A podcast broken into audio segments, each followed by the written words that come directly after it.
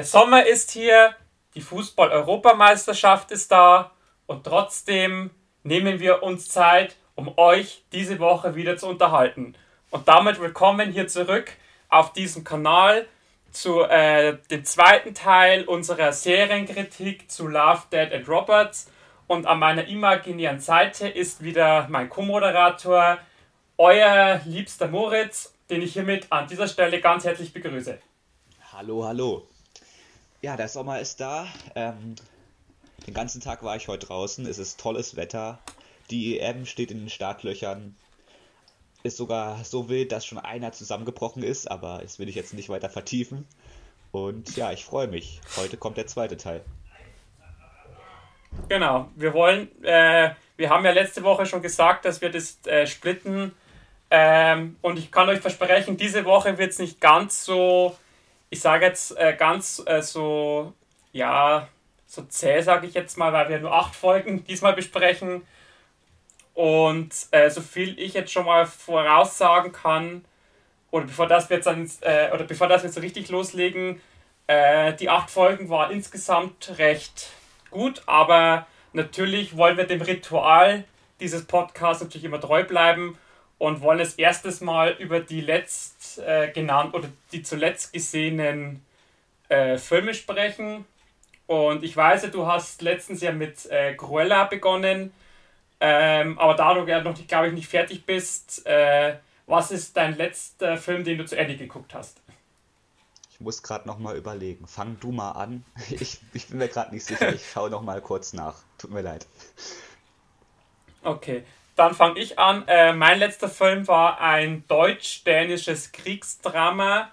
Äh, nennt sich Unter dem Sand. Äh, handelt äh, von einer Zeit, also kurz nach dem Zweiten Weltkrieg, wo äh, deutsche Kriegsgefangene, vorzugsweise Jugendliche, dazu verpflichtet worden sind, äh, an der dänischen Küste Landminen zu entschärfen. Und da begleitet man praktisch so eine Gruppe von zehn so Jugendlichen, die da so einen Strandabschnitt äh, reinigen müssen, also sag mal halt minenfrei machen müssen.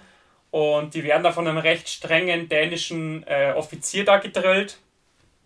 Und es stellt sich aber zunehmend heraus, dass äh, dieser anfangs sehr strenge und fast schon hasserfüllte äh, Soldat da doch gewisse Gefühle entwickelt für diese Jugendliche, der praktisch auch feststellt, dass die in dem Krieg ja praktisch zum Ende ja nur noch verheizt worden sind. Also die sind jetzt nicht in den Krieg gezogen, weil sie jetzt unbedingt Nazis waren, sondern einfach weil sie gezwungen worden sind. Und äh, als dann praktisch halt rauskommt, dass die die äh, Jugendlichen jetzt da mehr machen sollen, als eigentlich vereinbart war, er denen halt helfen. Also es ist halt ein Film, der viel äh, oder der recht ruhig erzählt ist, der nah an den Figuren spielt, der nah an der Handlung dran ist und der einfach so zeigt, so dieses, wie halt dieser Soldat oder dieser Offizier einfach so einen charakterlichen Wandel durchlebt, also vom hasserfüllten Deutschlandhasser zu einem Menschen, der praktisch versteht, dass diese fast noch Kinder einfach unschuldig jetzt da sind und äh, der praktisch das dafür, dass sie ihre Arbeit gemacht haben, eigentlich sein Versprechen einhalten möchte. Und ja, dafür kämpft er einfach. Also für alle, die jetzt auf solche Sachen stehen, so ein bisschen ruhigere Kriegsfilme, auch die auf einer gewissen Realität auch basieren, das solltet ihr unbedingt mal reingucken. Gibt es bei Prime im Abo zu gucken. Okay, okay. Hört sich gut an, aber wie du weißt, habe ich keinen Prime, also ja, muss ich warten oder auf deinen Account zurückgreifen. Ich hack mich da einfach mal wieder rein. Nein, mache ich genau. nicht. Genau. ähm, aber ich habe jetzt gefunden, was ich als letztes geguckt habe. Ähm, es ist da tatsächlich schwer gewesen, weil ich habe in letzter Zeit sehr viele Serien geguckt und da ist mir echt schwer in, im Gedächtnis geblieben, welchen Film ich zuletzt geguckt habe. Natürlich Cruella wollte ich zu Ende gucken, aber habe es immer noch nicht ganz geschafft. Ähm, aber Platoon war tatsächlich der letzte Film, den ich ganz geguckt habe.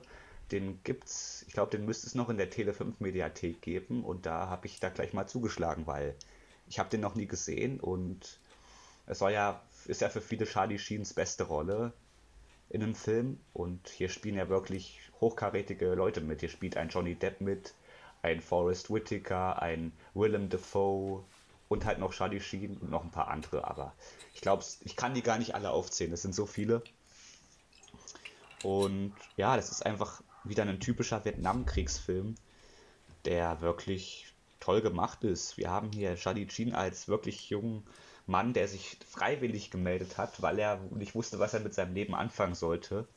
Und aber trotzdem dann wieder nach Hause will, ist ja logisch. Er erlebt den Schrecken des Krieges, erlebt, wie Dörfer der Vietnamesen abgebrannt werden, wie teilweise Frauen vergewaltigt werden. Also das ist, ist schon krass. Hm, ich weiß nicht, ich glaube, Die Verdammten des Krieges war so ein ähnlicher Film, so hieß der, mit ähm, Michael J. Fox von Zurück in die Zukunft und Cian Penn. Da geht es auch um so eine Vergewaltigungsgeschichte äh, im Vietnamkrieg. Den fand ich auch immer sehr erschreckend und sehr gut auch. Aber Platoon ist jetzt nochmal auf einer anderen Ebene. Der deutet diese Themen auch an, aber da ist dann eher so die Kameradschaft oder auch die Feindschaft mit diesen Soldaten Thema. Ja, also wenn du den noch nicht gesehen hast, den kann ich dir auch empfehlen. Ist tausendmal besser als Two in the Halfman, würde ich jetzt sagen, weil damit konnte ich nie was anfangen. Habe ich immer gehasst, aber musst du auch entscheiden, weil du, ich glaube, du bist der Two in the Halfman-Fan. Das ist ja auch legitim. Und Platoon. Zumindestens von äh, dem Teil der Serie, wo Charlie Sheen dabei war. Danach mit Aston äh, Kutscher war, äh, Kutscher war es dann nicht mehr so toll. Okay. Ja, aber schau dir Platoon mal an, der ist wirklich toll. Ähm, auch, ich glaube, der ist ja aus den 80ern, auch für die für das Jahr damals, die Jahre damals war der wirklich sehr, sehr cool und ist ja zu Recht ein Klassiker gewesen. Also wenn du den noch nicht kennst, schau ja. da mal rein. Weil du angesprochen hast, äh, dass Charlie Sheen nach Hause will, der hat sich bestimmt auf seine Villa in Malibu gefreut wo er in seinem Strandhaus sitzen kann und den, den Damen am Strand zu gucken kann beim Volleyball spielen. Der ist vermutlich da eher weniger. Da war er noch ein recht junger äh, Springer. Ich weiß nicht, was seine Geschichte war, aber er erzählt es auch in dem Film irgendwie. Warum er, er hat da einfach, er hat sich freiwillig gemeldet, weil er, ja, er hatte Bock drauf. Aber das war dann doch, er hat es dann noch etwas zu sehr auf die leichte Schulter genommen. Wo er dann da war, hat er dann gemerkt, er will nach Hause. Dann hieß es auch so am Anfang, ja, du bist jetzt erst vier Wochen da. Ich weiß gar nicht mehr, wie es sich anfühlt, vier Wochen da zu sein. Ich muss noch zwei Wochen hier sein und dann fahre ich nach Hause. Aber fang einfach an, andersrum zu zählen. Zähl, ein, zähl einfach in Tagen, dann hört es, hört es sich so an, als wärst du schon sehr lange hier. Dann fühlst du dich gut. ja, ich, ich äh, steht bei mir auf der Liste. Also werde ich, wenn ich mal jetzt dann. Also ich muss mich jetzt sowieso beeilen, weil jetzt dann in gut elf Tagen macht er mein Kino wieder auf und äh, ab dem Zeitpunkt ist er dann sowieso Stress ohne Ende, weil ich habe jetzt mal äh, so die Filmstarts die, äh, angeguckt, also der 1. Juli, da wo ja auch dein Kino aufmacht, mhm. der wird auf jeden Fall mega brutal, was die Starts betrifft. Also das sind allein äh, bestimmt acht oder neun Filme, die ich unbedingt sehen möchte. Also das wird das weiß ich jetzt schon, es wird ein hammerhartes Wochenende, sofern halt alle Filme, wo mich interessieren, auch laufen bei uns. Und ich habe sogar das Glück, also entweder ist es einfach nur Schicksal oder mein Chef hat hellseherische Fähigkeiten. Ich habe für dieses Wochenende, also für dieses Startwochenende, ein langes Wochenende bekommen. Äh, also da werde ich dann dieses Wochenende, dieses Drei-Tage-Wochenende, ich schätze ich mal zu 80, 85 Prozent im Kino verbringen.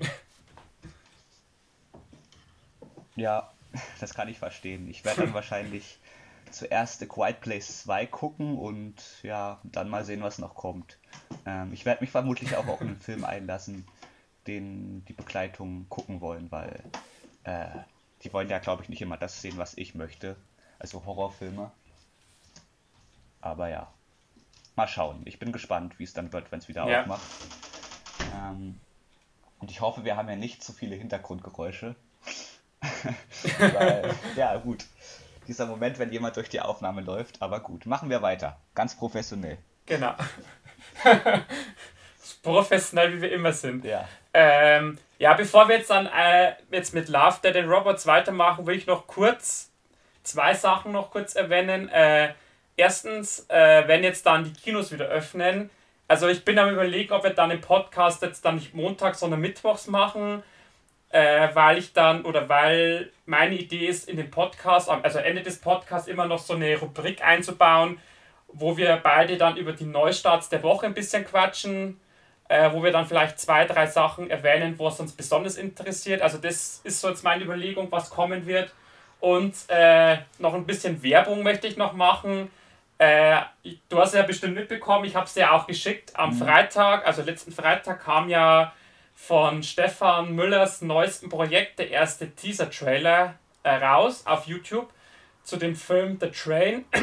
Den Link werde ich dann auch in die Beschreibung hier unten reinpacken. Also, wenn ihr jetzt mit dem Podcast durch äh, seid, könnt ihr das sofort auf den Link klicken, könnt ihr euch den Trailer angucken. Ähm, ich habe dazu auch auf Instagram einen kleinen Beitrag gemacht, weil mir Stefan netterweise den Trailer als Video zur Verfügung gestellt hat. Nochmal liebe Grüße hier an Stefan. Und äh, ja, ich weiß nicht, wir können ja noch kurz drüber quatschen. Wie fandest du den ersten Trailer? War doch recht äh, ansehnlich, oder? Ich fand den wirklich sehr, sehr stark, weil diese, dieses UFO, das sah ja aus, besser kann man es ja im Hollywood nicht machen, oder? Also ich fand es sehr, sehr geil und auch äh, den Ausdruck von äh, Sophia Grabner heißt sie, glaube ich. Ja, genau. Also die hat auch eine sehr gute Mimik und Gestik da an den Tag gelegt in dem Trailer und das ist schon gut. Ich, mir reicht dann schon diese Ausdrucksweise von ihr und dieses wirklich Hollywood-mäßig, effektemäßige UFO da in dieser Erde, um mich heiß auf diesen Film zu machen. Ich bin sehr gespannt. Ja, vor allem, also so ging es mir, es war jetzt ein Trailer, der jetzt einerseits wenig verrät, aber der auf der anderen Seite Lust äh, drauf macht, dass man mehr auch erfährt. Also ich dachte mir schon so, äh, wo kommt das UFO her? Welche Rolle hat Sophia in dem Film? Was ist so die Grundthematik? Also ein bisschen hat mir Stefan schon verraten, um was es gehen soll. Das werde ich aber jetzt hier nicht spoilern. Ähm, aber das ist jetzt einer dieser, dieser wenigen Trailer, die einfach, oder was ich an Trailer immer ganz gut finde, dass die einerseits so die Thematik ein bisschen andeuten, aber halt nicht zu viel verraten um auf der anderen Seite einfach trotzdem Lust auf mehr zu machen. Und also wie gesagt, ich werde das hier unten alles verlinken. Ihr könnt auch auf Instagram gucken, da ist, wie gesagt, habe ich das auch hochgeladen. Und äh, da bin ich jetzt auf jeden Fall mal gespannt, wann dann der nächste Trailer kommt. Der Film soll jetzt äh, nächstes Jahr kommen. Äh, ich hoffe natürlich, dass der dann auch im Kino läuft, äh, also auch bei uns im Kino läuft. Aber da werdet ihr dann alle neuesten Infos immer bei mir auf meinem Kanal bekommen. Falls ihr Stefan, also falls ihr Loom Movies jetzt nicht abonniert habt, dann könnt ihr auch alle Infos bei mir abgreifen, weil ich bin da dann sehr aktiv dabei und begleite das ein bisschen. Äh, also ich mache da ein bisschen Promo für Stefan, weil ich natürlich, ich glaube, das spreche ich auch für uns beide. Ja. Äh, wir, wir schätzen ja Stefan nicht nur als Regisseur, sondern auch als Menschen und wie gesagt, äh, da mache ich dann gerne auch ein bisschen Promo für seine Arbeit einfach als, als Respekt und als, als, ja, als Danksagung für das, was er einfach da leistet, was halt andere oder viele halt so nebenher laufen lassen. Wie gesagt, das wirklich, möchte ich schon immer anerkennend äh, zeigen und wie gesagt, darum wollte ich jetzt auch das noch kurz hier mit reinbringen. Ähm, aber jetzt würde ich sagen, äh, gehen wir zu unserem eigentlichen Thema, weil wir sind jetzt schon wieder bei 15 Minuten. Und heute haben wir nicht ganz so viel Zeit äh, zum Quatschen, weil ja noch Fußball ansteht. Ja, richtig. Fußball ich weiß jetzt zwar gerade nicht, wichtig, wer... das müsst ihr noch wissen. Wir gucken beide immer, glaube ich, die EM oder die WM. Wenn, wenn die ansteht, da sind wir beide, glaube ich, Fans. Ja, ich sehe gerade, du hast auch schon einen Deutschlandhut auf. ja, logisch, logisch. Und auch den, den Schal schon ausgepackt. ja. Ja, bei uns in der Arbeit gibt es ja auch so Fanartikel. Also wir haben äh, Servetten im Deutschland-Outfit, äh, wir haben Tischdecken im Deutschland-Outfit, wir haben Luftschlangen im Deutschland-Outfit, wir haben sogar Luftballons mit Deutschland auf Deutschland-Outfit. Also wer, wer sich da noch eindecken möchte, kann gern zu mir kommen. Äh, ich habe da ein bisschen Fanmaterial und für alle anderen, das muss ich jetzt auch noch kurz reinbringen, für alle, die auf äh, die Eiskönigin stehen, habe ich jetzt äh, ganz viel Spielzeug bekommen mit äh, die Eiskönigin, also so ein Ball, der leuchtet, so ein Tischtennis-Set mit Aufdruck, also wo Elsa und ihre Schwester drauf ist, äh, auch ein, äh, Sachen, wo auch Olaf mit abgebildet ist. Also wenn ihr auf das Bock habt, könnt ihr auch bei mir in der Arbeit äh, kommen und das bei mir käuflich erwerben. Das hat sich wohl damals nicht so gut verkauft. Der letzte Film ist doch zwei Jahre her. ja, du weißt doch, Disney braucht immer Kohle und die denken sich einfach, ach, selbst nach zwei Jahren haben die Leute noch Bock auf äh, die Eiskönigin 2. ja, wenn da so ein, so ein kleines Mädel da vorbeiläuft und der Mutter große Augen macht, da kann die Mutter nicht widerstehen und muss ihr das kaufen. Das ist ja Richtig. Also das ist schon eine gute Strategie. Das ist, Das ist, glaube ich, der Sinn dahinter. Ja. Aber lass uns nicht mehr über Disney reden, lass uns über eine etwas ähm, brutalere Serie reden, teilweise zumindest. Lass uns über Staffel 2 von Love, Dead and Robots reden. Genau, über das Beste, was es zurzeit bei Animationen zu sehen gibt, würde ich jetzt mal so ganz provokant behaupten. Ja, ist ja dieses Jahr frisch rausgekommen, genau. Genau. Äh, genau, also wie, wie schon erwähnt, äh, Staffel 2 hat ja nur acht Folgen, also es wird heute etwas äh, entspannter, was das betrifft, nicht ganz so sehr nach, äh, nach Schema. Ähm, aber wir würd, ich würde trotzdem sagen, wir, wir gehen trotzdem die einzelnen Folgen ein bisschen kurz durch, sagen ein paar Worte dazu, halt so wie letzte Woche halt auch. Ja. Und dann würde ich sagen, machen wir am Ende wieder halt unser Fazit. Und dann glaube ich, ist der Podcast eh schon wieder durch. Ähm, dann können wir noch mal kurz das Thema der nächsten Woche ansprechen. Da haben wir ja schon, glaube ich, privat drüber gequatscht, was wir dann noch machen möchten. Aber dazu dann später mehr. Wir haben privat ich würde sagen, wir fangen jetzt einfach. was wir machen möchten. Jetzt muss ich in meinem Gedächtnis kramen. Aber gut, da kommen wir zum Schluss zu. genau. Äh, also ich würde jetzt mal sagen, wir fangen jetzt mal ganz dezent und chillig mit äh, der ersten Folge an von Staffel 2. Nennt sich automatischer Kundenservice. Ja. Ähm, nur kurz als Beschreibung, ich glaube, da, da klangen ein paar Worte. Es geht um einen Putzroboter, der äh, durch eine kleine Fehlfunktion sein Frauchen jagt, die auch ein liebes Hündchen hat. Und äh, am Ende kommt dann der Nachbar und be äh, beendet den Spuk, sage ich jetzt mal. Kurzfristig zumindest. Ja, und dann geht es halt noch weiter. Dann sieht man so ein bisschen den Aufstand der Maschinen und wie zwei Rentner versuchen, diesem Aufstand zu entkommen. Also ist ziemlich amüsant wieder, aber auch sehr makaber teilweise. Ist, ich finde, es genau, ist eine tolle, eine tolle Einstiegsfolge. Ist nicht zu viel, aber auch nicht zu wenig. Genau, und ist auch so ein bisschen, wie es jetzt bei, bei Love, Dead and Robots ja bei jeder Folge ist, auch wieder mit so einem kleinen äh, Metapher versehen oder mit so einem kleinen äh, Peaks auf die heutige Zeit, so nach dem Motto, alles muss automatisch funktionieren, also die Automatisierung und äh, dieses leidige Thema, wenn du beim Kundenservice anrufen musst. ja, und natürlich, Maschinen sollten nicht die Oberhand gewinnen. Vertraue keine Maschine. Und das mit dem Kundenservice, genau. ja, da hatten wir nur noch diese, diese Fahrstuhlmusik in der, in der Leitung gefehlt. Und was mir noch gefällt hat, war, dass der äh, Mitarbeiter einer aus Indien ist. ja, ja, okay. Wir wollen ja nicht zu rassistisch werden, aber das ist, das ist oft so, ja. Aber trotzdem würde ich sagen, als, als erste Folge schon recht wieder, also äh, ich glaube, über den Animationsstil haben wir ja letzte Woche schon ausführlich gequatscht, also da werden wir, denke ich mal, diese Woche jetzt nicht so äh, dezent drauf eingehen, aber halt wieder auch von der Qualität her wieder erste Klasse, würde ich sagen. Ja, es ist etwas moderner, also ist jetzt nicht so gezeichnet. Und diese Omas, die sehen sehr interessant aus. Die haben so eine eigentlich eine unübliche Körperform, muss man sagen. Genau, also so wie es jetzt in, in diversen neueren Animationssachen auch ist, dass die Figuren nicht, äh, von also von den Proportionen jetzt nicht unbedingt so sind, wie sie in Natura sind, sondern wie man es halt, ich sage jetzt mal, wie man es halt aus diversen Filmen von Pixar oder von DreamWorks genau. oder wie sie alle heißen, wie man es halt da kennt. So sind halt auch da die Figuren gestaltet. Richtig. Äh, ja, dann würde ich sagen, Folge 2 nennt sich ganz kurz und knapp Eis. Äh, da geht es um. Ich, also ich würde jetzt mal sagen, die spielt auch in der Zukunft. Äh, da geht es um so eine Gruppe Jugendlicher, die äh, in so einer Art Kolonie leben und die beobachten heimlich abends außerhalb dieser Kolonie so ganz spezielle Wale und da nehmen sie dann einen Außenseiter mit und das, äh, dieses Wahlbeobachten wird dann doch etwas rasanter als eigentlich gedacht.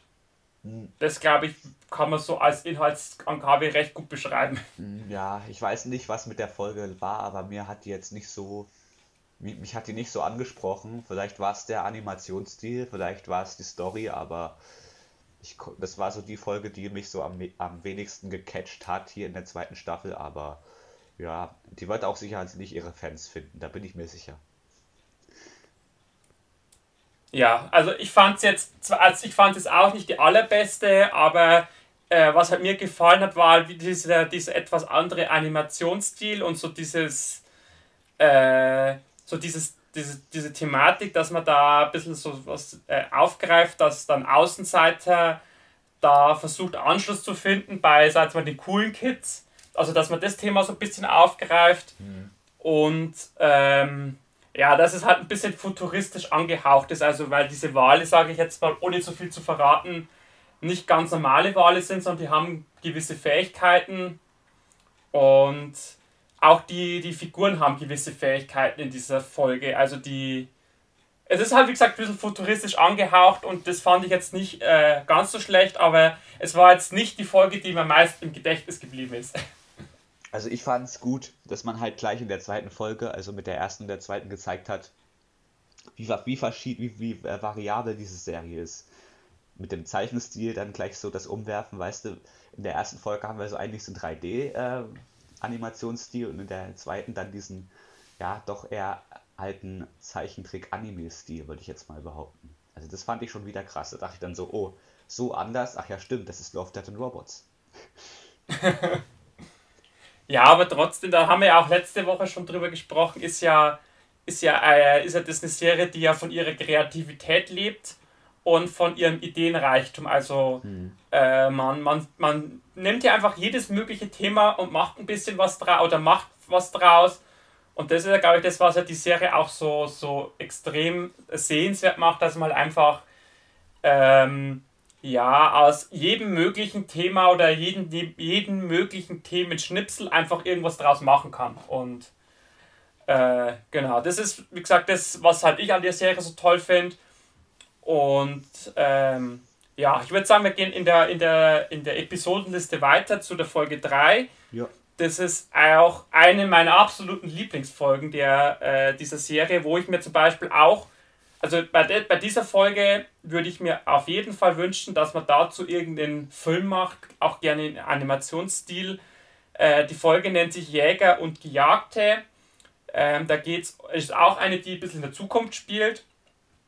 Und da geht es um einen Polizisten, äh, der praktisch dazu äh, abgestellt ist, äh, illegal gezeugte Kinder aufzuspüren und zu töten äh, weil es, also es ist auch, muss dazu sagen, in dieser Folge ist die Zivilisation in zwei Gruppen geteilt. Also man hat einmal die Privilegierten, da wo auch der Polizist dazugehört. Das sind welche, die sind, seit mal ewig jung, also die sind, was ich, 120 Jahre alt, aber schauen aus wie 20 oder so.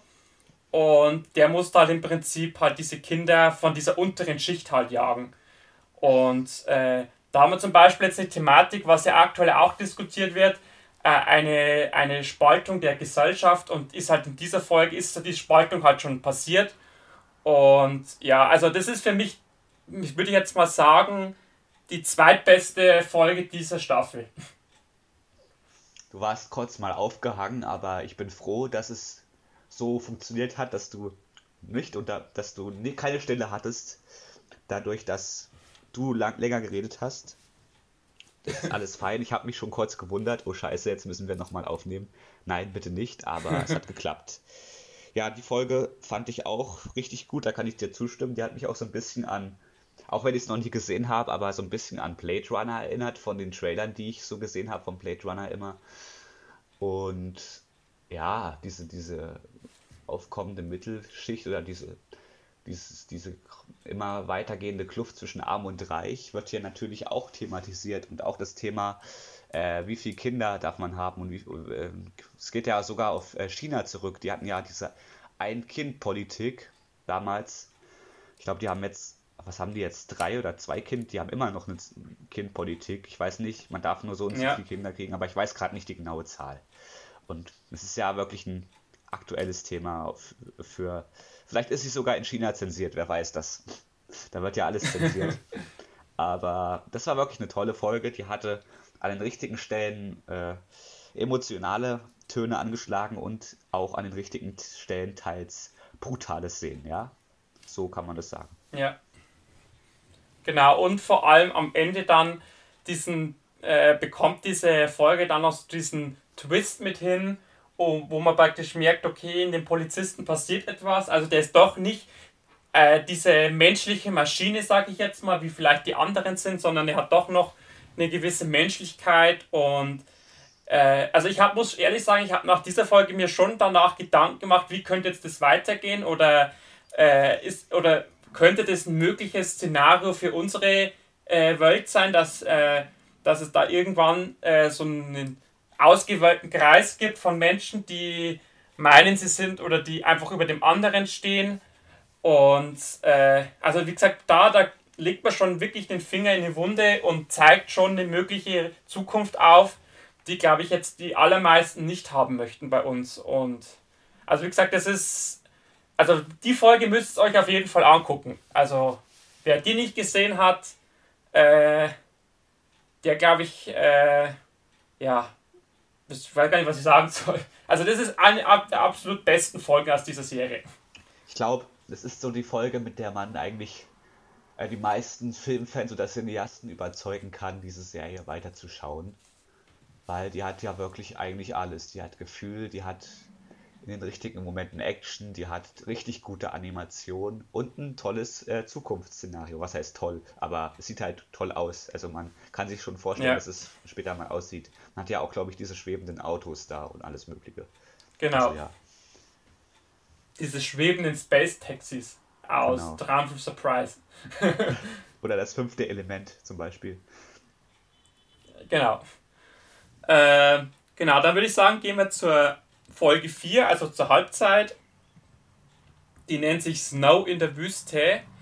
Ähm, da geht es um einen Albino, der in so einem Wüstenplaneten äh, äh, ausgesetzt wird oder gejagt wird, weil er praktisch äh, eine gewisse ja, wie soll ich sagen, der hat äh, die Fähigkeit, dass er praktisch unsterblich ist und das wollen halt andere gerne auch haben. Nee, der ist nicht und da unsterblich, der hat, na, wie nennt man das denn? Ach, ich komme auch nicht drauf, diese ja, er die Fähigkeit zur Selbstregeneration. So. Ja, das meine ich ja und darum ist er ja, ja praktisch eigentlich nicht verwundbar oder halt nicht so verwundbar, dass er daran stirbt, weil er sich einfach zu schnell halt wieder regenerieren kann. Genau, genau.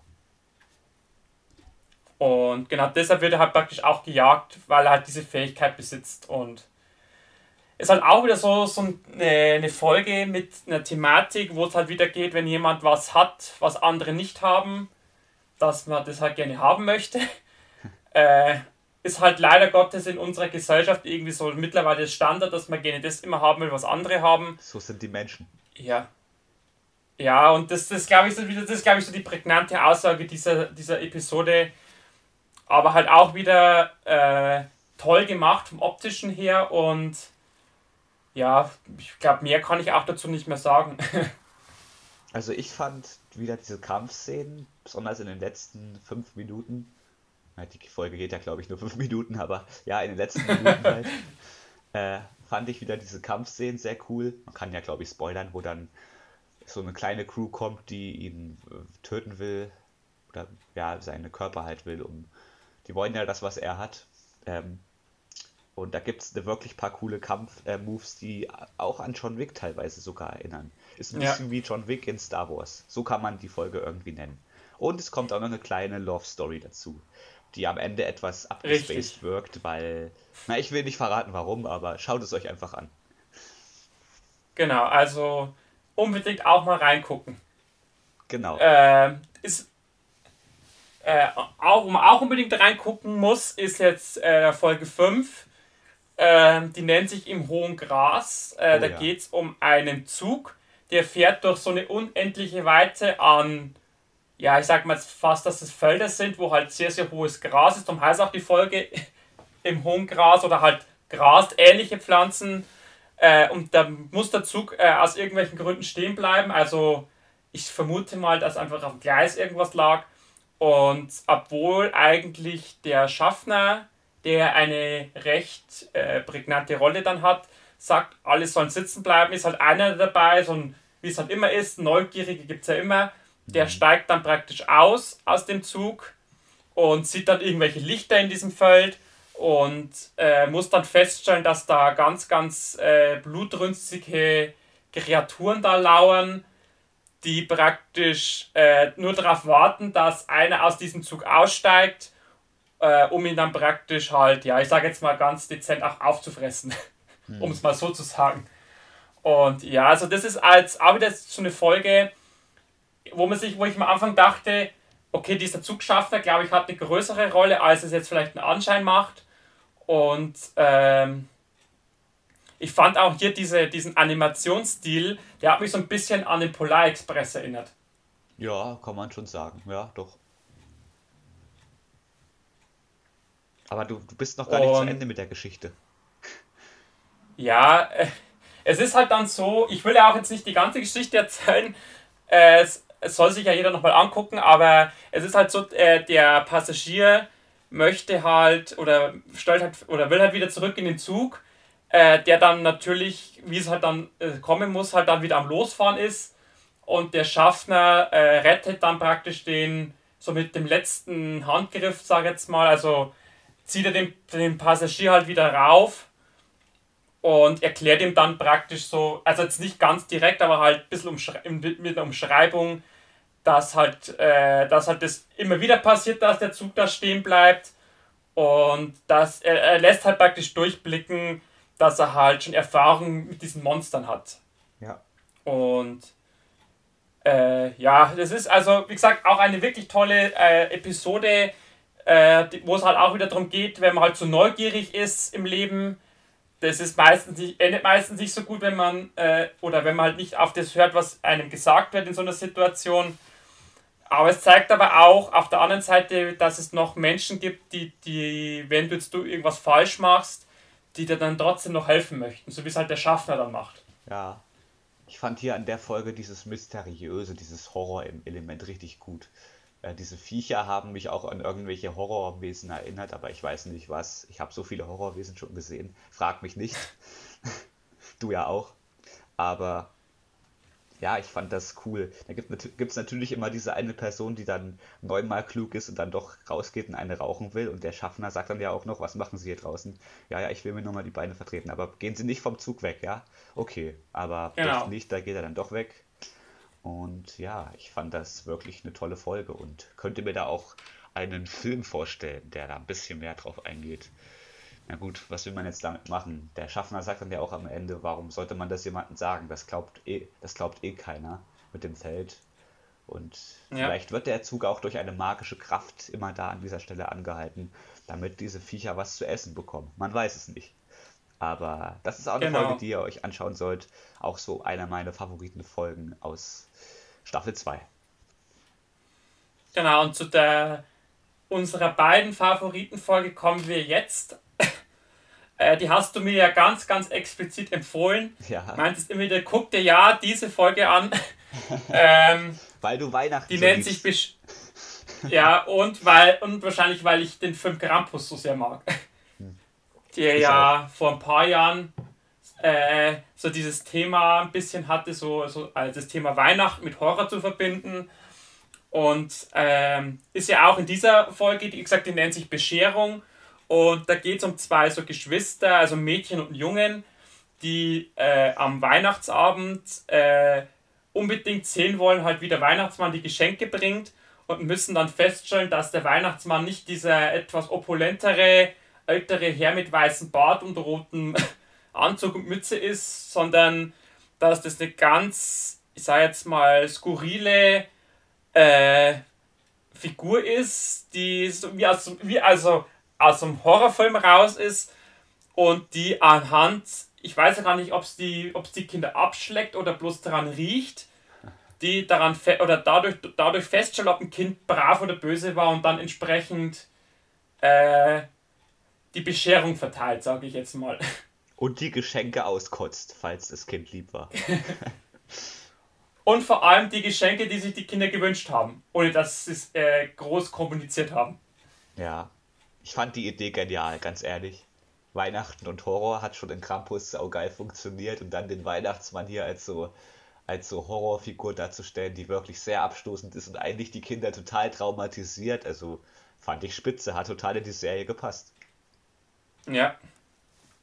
Ja, vor allem am Anfang ist es ja so, wie man so diesen Kindern, wie man, also wie man die Kinder begleitet, wie sie da Richtung Wohnzimmer gehen, sieht man ja den Schatten und der schaut, der schaut ja noch so aus wie der Weihnachtsmann. Also man sieht so eine etwas ründliche oder etwas, ja, so eine, einen Schatten, der halt ausschaut wie ein etwas dickerer Mann, sage ich jetzt mal. Ja.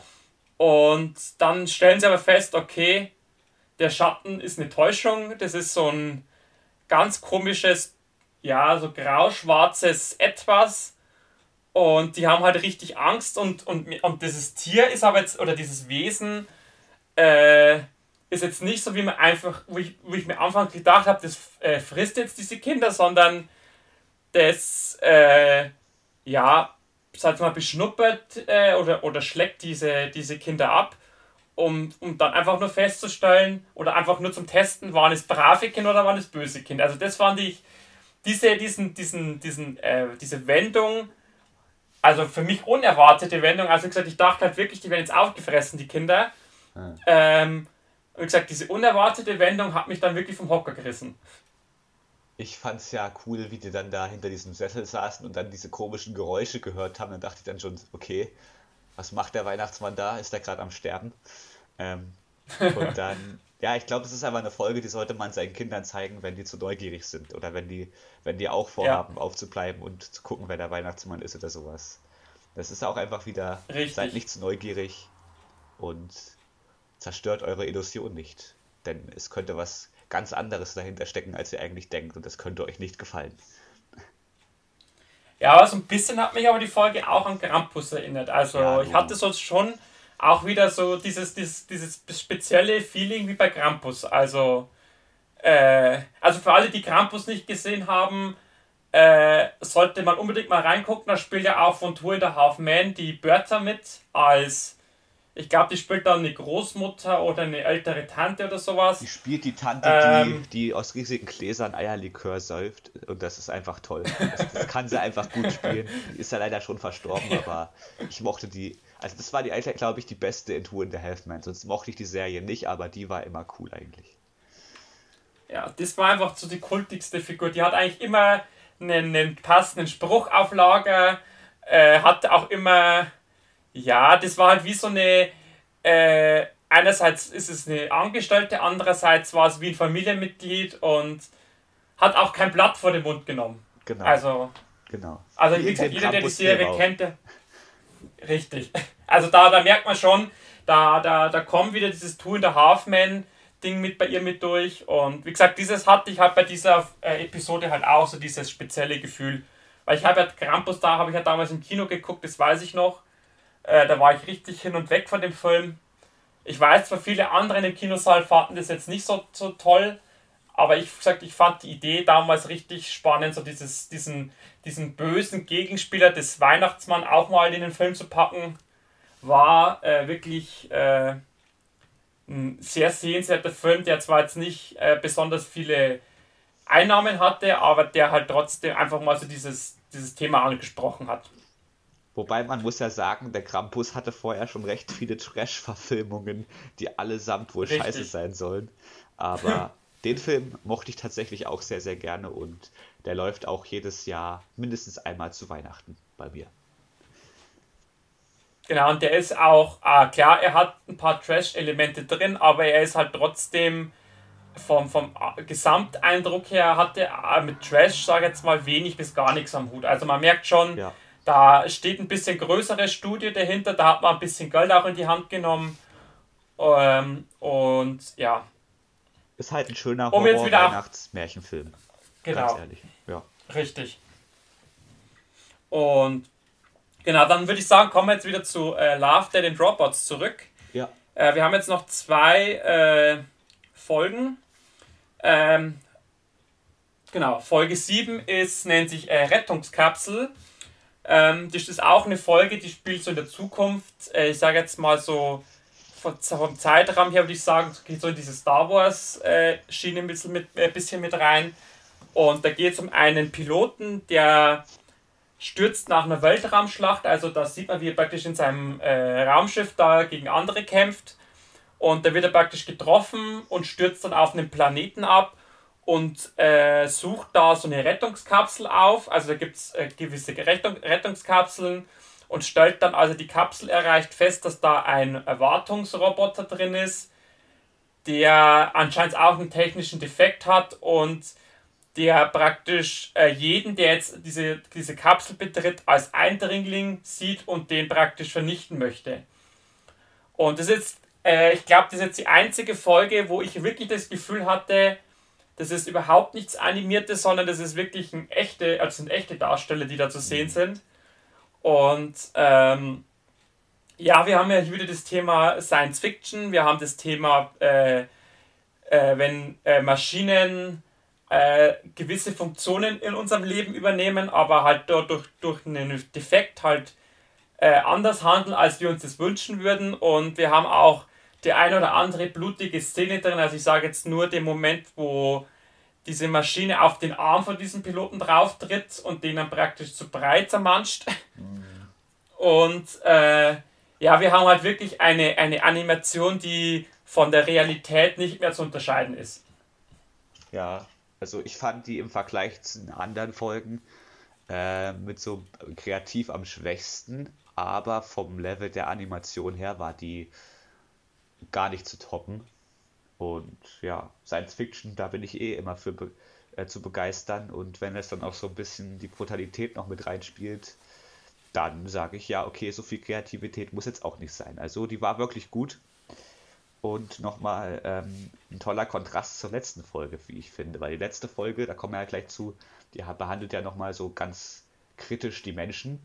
Und davor nochmal so ein surreales Thema zu haben. Na gut, die letzte Folge ist auch surreal, aber ja, Science Fiction meine ich damit. Das ist auch nochmal erfrischend. Und ja, ein bisschen Brutalität darf dann auch nicht fehlen. Weil die Kinder wurden ja nicht gefressen, dann muss es dann in der nächsten Folge dann doch noch brutaler weitergehen. Richtig. Und man muss halt dann einfach so eine zerquetschte Hand ziehen. Genau, das ist ein Muss. Also das ist mir das, was mir an dieser Folge am meisten hängen geblieben ist, so diese wirklich fast äh, realist oder real aussehende zerquetschte Hand von diesem Typen da. Ja, gut, wir wollen es auch nicht zu lang ziehen, ja. Die zerquetschte Hände sind gar nicht so schön, wie wir hier darüber reden. Ja.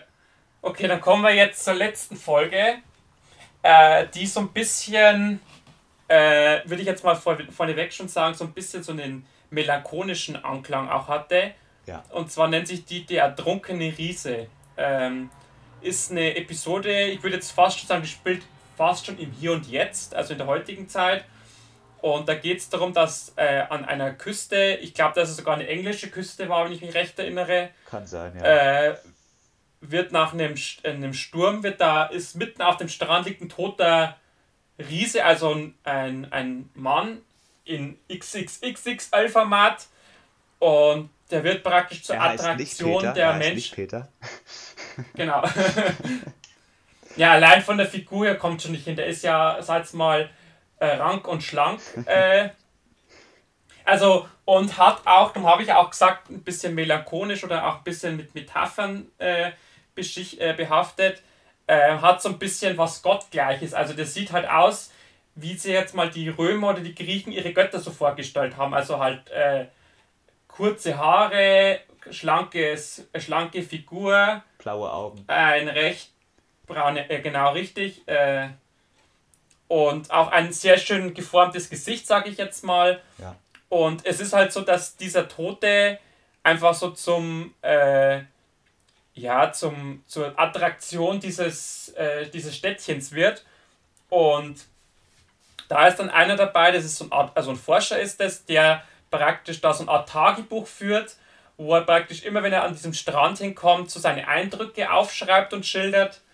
Und äh, die, dieses, dieses, dieses Krasse an dieser Folge war für mich so zu sehen, äh, wie als wenn es aus dem richtigen Leben wäre, wenn irgendwas Sonderbares ist, sind sofort alle Menschen da, äh, machen da ihre zigtausend Selfies damit. Äh, also in dieser Folge ist ja zum Beispiel auch so, dass dann, dass man sieht, wie dann Kinder und, und andere auf diesem Toten halt rumhüpfen und rumspielen.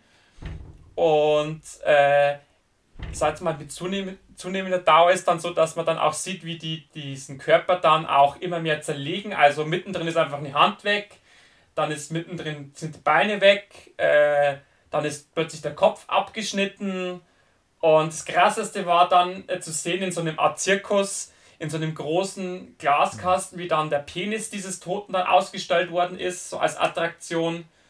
Und ja, das ist auch so ein bisschen eine Kritik halt auch an unserer Gesellschaft, dass wir sowas, wenn wir sowas äh, haben, sowas Besonderes, dass es richtig ausgeschlachtet wird, dass wir da unsere Andenken, sag ich jetzt mal, äh, uns sichern möchten. Also, und selbst wenn es ein Penis von so einem Teil ist, äh, wo man halt dann schon sieht, äh, wie wir Menschen auch so ticken. Und man sieht ja auch, je, mit je, je weiter dieser Körper zerlegt wird, desto weniger Interesse besteht auch daran. Und also auch wieder so eine Kritik am heutigen System, dass wir, äh, wenn irgendein Thema ausgelutscht ist, sofort zum nächsten überschwenken. Hm. Man sieht ja dann auch am Ende, wie diese Jugendlichen da Graffiti an diesem Körper rumsprühen und wie die da auf dem, auf dem Toten Sport machen und Ball spielen. Äh, schreckliche, schreckliche Folge, die sehr viel äh, Wahrheit beinhaltet. Und ich fand es auch toll, wie man immer diese Stimme oder die Tagebucheinträge von diesem Forscher hört. Die meisten Gedanken von ihm kann ich vollkommen unterstützen. Äh, der hat das ja ziemlich neutral betrachtet, alles. Mhm. Richtig. Und man hatte dann auch gesehen, wie manche Knochenteile von dem Toten irgendwelche, an irgendwelche Häuser gelehnt sind oder, oder beim Fleischer oben drüber als Werbung. Also ich fand's, ich fand's schrecklich und zugleich auch faszinierend, ja. Also da hat man wieder. Ja. Es ist eine tolle Abschlussfolge, die wirklich Lust auf eine dritte Staffel macht, wo ich mich sehr, sehr nächstes Jahr drauf freue. Und ich hoffe, dann gibt es dann ein paar mehr Folgen als acht.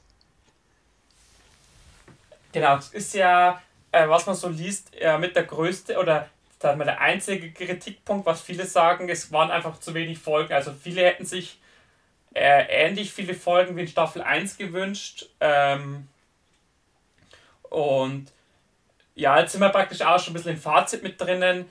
Also ich persönlich hätte mir auch so zwei, drei Folgen mehr gewünscht. Also ich fand diese acht Folgen auch ein bisschen wenig. Äh, kann vielleicht auch sein, dass es wegen dem Corona geschuldet war, dass einfach nicht mehr Zeit oder nicht mehr, äh, ja, wie soll ich sagen, einfach, äh, mir fällt das Wort nicht ein. äh, ja, das halt einfach aufgrund von Corona einfach nicht mehr machbar war, weil natürlich sich ja auch viele nicht treffen durften, weil natürlich viele Stillstand. Also ist jetzt meine persönliche äh, Erklärung, warum es bloß acht Folgen geworden sind. Aber wie gesagt, ich hätte auch gerne mehr gesehen. Ich hoffe natürlich auch, dass in der dritten Staffel, dass man da vielleicht so 12, 13 oder 15 Folgen macht. Ja, aber es ist ja schon mal gut, wenn als einziger Kritikpunkt von den meisten genannt wird, dass es zu wenig Folgen gibt. Das muss eine Serie erstmal schaffen, als einzigen Kritikpunkt das zu haben. Und wo du gerade bei Netflix-Serien bist und neuen Staffeln, ich freue mich so sehr gerade auf Sex Education Staffel 3 und die sollte eigentlich im Mai rauskommen und ist immer noch nicht da. Netflix, bitte beeilt euch, ich brauche eine Serie. Aber das nutzt so am Rande. Die musst du übrigens auch noch gucken, damit wir darüber reden können im Podcast. Auch eine sehr amüsante Serie, die auch sehr viel Wahrheiten des Erwachsenwerdens beinhaltet. Ja, steht auch auf meiner langen Serienliste. Das ist gut. Das ist ich gut. muss jetzt aber erstmal meine, meine ganzen Prime-Serien noch abarbeiten, ähm, wo noch offen sind. Und ja, wir können ja jetzt nicht auch in 14 Tagen schon wieder über Serien quatschen, aber können wir vielleicht so in einem halben Jahr mal als, als, äh, als wieder als Special reinschieben, dass wir eine Serie, dann, werde ich auch bis dahin bestimmt geschafft haben, die Serie zu gucken. Sofern halt äh, es die Kinostarts zulassen, dass ich nicht nur im Kino sitze. Martin ähm, ist dann mal weg aber, im Kino. Ich mache den Podcast alleine. Genau. Tut mir leid, der ist beschäftigt. Ja, ich, äh, wir können es dann so, dann mache ich machen halt den Podcast aus dem Kino raus. Also dann nehme ich einfach das Mikro und einen Laptop mit und zwischen den Filmen machen wir halt kurz einen Podcast. Okay, so machen wir das, kein Problem. Aber was dann ist denn eigentlich ja nächste mal... Woche das Thema? Ich weiß es echt nicht mehr. Wir haben so viel besprochen, ich weiß es nicht mehr.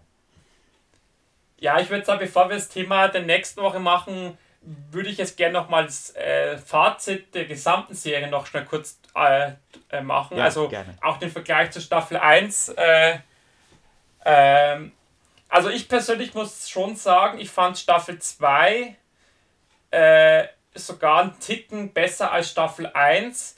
Wobei man aber dazu sagen muss, ist klar, Staffel 1 hatte mehr Folgen. Da ist natürlich die Gefahr, dass mal eine Folge dabei ist, die jetzt nicht so toll ist größer ist, aber trotzdem, wie gesagt, fand ich Staffel 2 einen Ticken stärker. Oder halt zumindest, also auf jeden Fall gleichwertig, aber so jetzt in der Nachbetrachtung, so nach 14 Tagen, drei Wochen drüber schlafen, muss ich schon sagen, dass ich Staffel 2 sogar ein bisschen besser fand. Ich finde, dadurch, dass man weniger Folgen hat, hat, bleibt auch ein bisschen mehr hängen. Und man betrachtet es etwas besonders, mehr besonders als die erste, weil da gab es ja wirklich en masse an Folgen. Da gab es ja zwei, nee, 18 gab es da, ja. Da hat man 10 Folgen mehr bekommen. Das ist schon eine ganze Wucht. Und der Vorteil in 8 Folgen ist halt, dass man sich an fast jede sehr gut erinnern kann. Ja, das ist so mein Fazit jetzt. Aber ich glaube, wir sind uns einig, äh, so in, im animierten Bereich, glaube ich, ist dieses Love, Dead and Robots schon äh, eines äh, dieser aktuell absoluten Top-Hits. Also das ist, äh, äh, also, also was insgesamt eine Serie betrifft, würde ich sagen, ist das im Moment so etwas, was man unbedingt gucken muss und auch von der, von der, von der ganzen visuellen Sache her, glaube ich, würde ich auch sagen, ist diese Serie schon an einem Punkt, wo andere Serien nicht hinkommen. Ja, definitiv. Ich glaube, das gucken auch sehr viele Leute. Ich sehe es ja auch unter den YouTube-Videos von Love Dead Robots oder den Trailern. Sehr viele Lobeshymnen. Die Staffel war eindeutig zu kurz, macht die nächste bitte länger. Also, die hat schon viele Fans und da werden sicher auch noch ein paar dazukommen. Für Cineasten ist es wirklich eine feine Sache.